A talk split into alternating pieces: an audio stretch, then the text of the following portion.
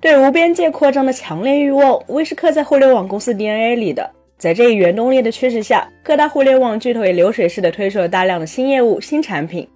不过，大厂们在年纪好的时候扩张的有多得意，在寒冬里被迫收缩时就有多痛苦。在海外市场，由谷歌砍刀不闻名遐迩，埋葬在谷歌坟场里的产品不知凡几；而在国内，腾讯方面对于业绩表现不佳的产品，往往也秉承着该砍就砍掉的态度。近日有消息显示，腾讯开始对 QQ 动刀了，并宣布停运 QQ 官方带货小程序 QQ 小店。目前打开 QQ 小店小程序就会弹出官方通知，其中显示，由于业务调整，自2023年7月15日起，QQ 小店小程序将停止运营，群带货机器人功能将下线，QQ 小店注册及小店带货、自购等相关服务将关闭。7月15日前带货产生的相关收益仍会如期进行结算下发，并且 QQ 小店小程序的“我要加入”按钮已消失。代表其停止了新用户的注册，这也就意味着腾讯方面在去年八月申请的 QQ 小店商标还未获批之时，QQ 小店本身就已经凉了。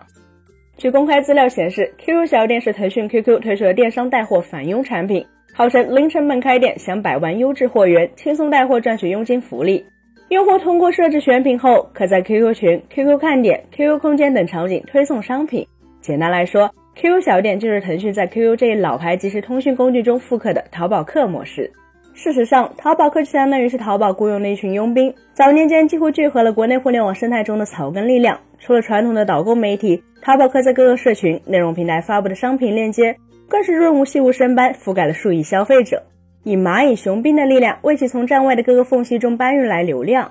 并且阿里的这一模式实在是太过成功。根据淘宝方面在二零二一年公布的相关数据显示，淘宝客覆盖的数量超过四亿的消费者，帮助商家实现了传统品类同比增速百分之四十，趋势品同比增速高达百分之两百的成绩。如今不仅淘宝有淘宝客，它的竞争对手京东有范例，发力电商的抖音也有抖客，所以 QQ 做 QQ 小店也不足为奇了。并且这一模式的成功之处在于，可以说实现了电商平台、淘宝客、消费者的三方共赢。而电商平台想要赢得消费者的青睐，除了用更优质的商品来吸引之外，就要数商品价格最有效率了。因此，直接给消费者进行购物返利，显然就是最直接的价格战。淘宝客的运行模式并不复杂，消费者一旦通过淘宝客的链接去淘宝购买相关商品，商家就会根据消费者的每一次购买向淘宝支付佣金，然后淘宝客再将部分佣金返给消费者，从而使得后者享受到了购物返现的优惠。简单来说，同样一款商品，通过淘宝客链接看到的价格，往往会比消费者自己在电商平台搜索的结果更低。而淘宝客模式的本质，就是电商平台或商家向作为散户的淘宝客购买流量。QQ 小店也是如此，目的就是让 QQ 用户借助 QQ 小店将自己的社交关系链变现。然而，为什么其他平台的淘宝客可以搞得有声有色，QQ 小店却只能以停运收场呢？其实，这可能与 QQ 本身的用户群体有着密切的关系。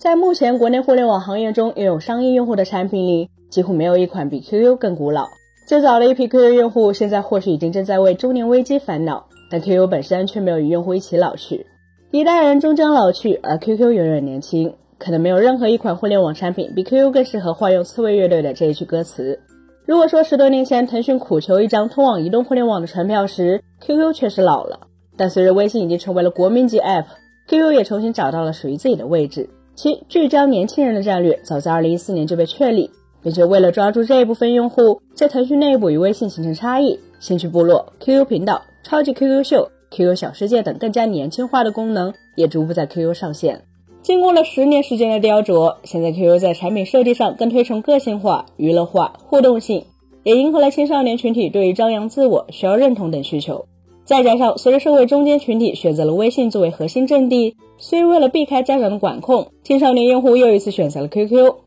此前，腾讯在二零一九年发布的一份零零后在 QQ 报告中就曾提到，QQ 的会员用户中，零零后占据了一半以上的规模，并且这一数字比二零一四年时足足提高了五倍。